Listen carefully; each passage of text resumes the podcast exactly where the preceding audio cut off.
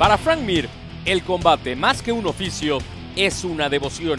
Obedeciendo a sus raíces cubanas, Mir es un peleador de sangre caliente, a quien le gusta ir al toma y daca con sus rivales para luego desgastarlos y someterlos. Frank es un maestro de la sumisión, gracias a sus grandes habilidades en el jiu-jitsu brasileño que le han permitido doblegar hasta a los más grandes oponentes. Fue uno de los pioneros en la división de los completos y no importa qué tipo de pelea tenga enfrente, siempre será una caja de sorpresas. Además, su mayor virtud, aparte de la extensa gama de habilidades en las artes marciales mixtas que posee, siempre es que no conoce límites y alcanza un objetivo y se traza uno más alto. Frank Mir está en la sección de guerreros exclusivos del UFC.